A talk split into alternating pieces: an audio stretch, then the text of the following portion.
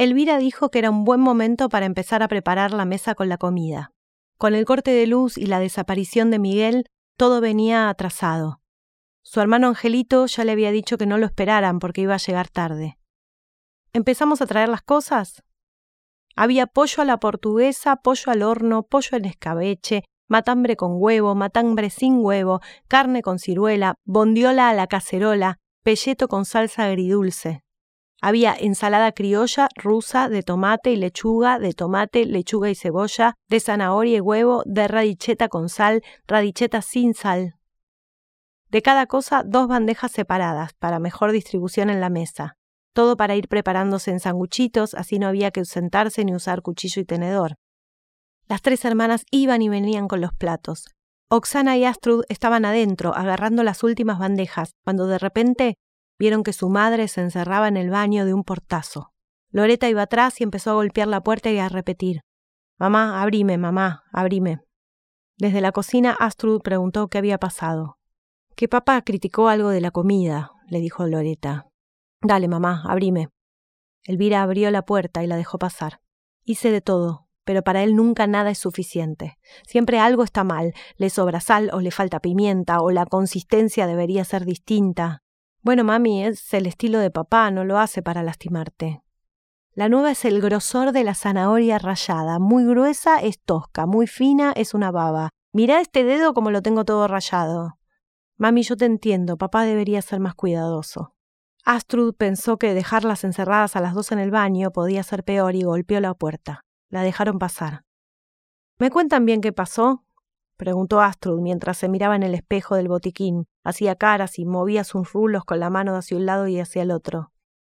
Pasó que tu padre, en lugar de agradecerme por haber cocinado con el calor que hace, no le pareció adecuado el punto de cocción del pollo. Ah, el show en el que papá critica la comida y vos lo responsabilizás de todas las desgracias de tu vida. Yo perdí todo por culpa de él. Perdí la casa, el departamento, los autos. ¿Y él qué hace? No me valora. Es eso. Astrud se dio vuelta, se puso seria y la miró de frente. Lo perdieron juntos, los dos. Vos decidiste sin decidir. Loreta miró enojada a su hermana y le preguntó ¿Te parece que es momento para decir eso? Esta conversación ya había sucedido miles de veces, era un clásico familiar. En algún momento, por algún motivo, Elvira se quejaba de que había perdido todo por culpa de Alberto, Astrud le decía que ella también había sido responsable, Loreta decía que no era momento para hablar de eso había sucedido tantas veces como reuniones familiares hubo. Yo confiaba en él y él perdió todo, dijo Elvira, y la angustia brotaba de esas palabras. Esos momentos eran los que Astrud decía que vomitaba sangre por la boca. ¿Yo qué tenía que ver con el rey Patán? Ni siquiera me gustaban los churros. Pasaron veinte años, ¿no pudiste hacer nada en este tiempo? Astrud estrujaba una esponjita con la mano. Porque Astrud también se ponía nerviosa.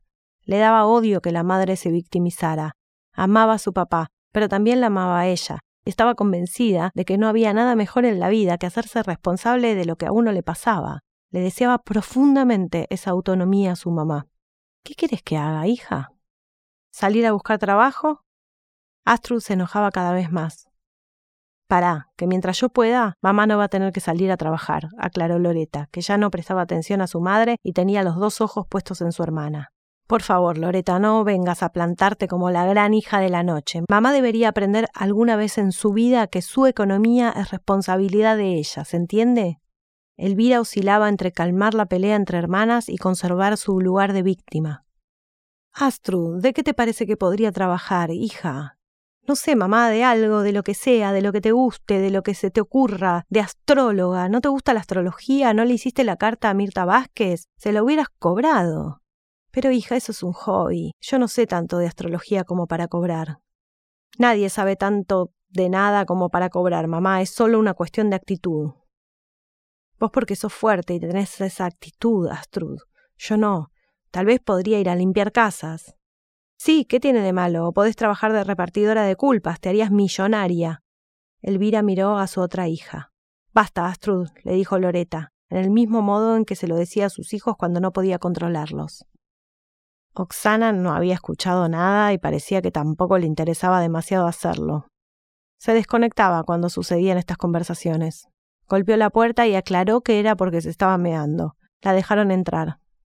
Elvira se paró y levantó la tapa del inodoro, como invitándola a sentarse. Oxana las miró. Me gustaría estar sola en el baño si no les molesta. Sí, chicas, dejemos esto ya. Su padre es así y no va a ser distinto por más que sea nuestro aniversario, dijo Elvira, mientras salía del baño y continuaba su queja por lo bajo. Astrud iba detrás, negando con la cabeza. Loreta sintió ganas de perdonar a su marido. Por favor, déjenme hacer pis tranquila, dijo Oxana, y cerró la puerta con traba.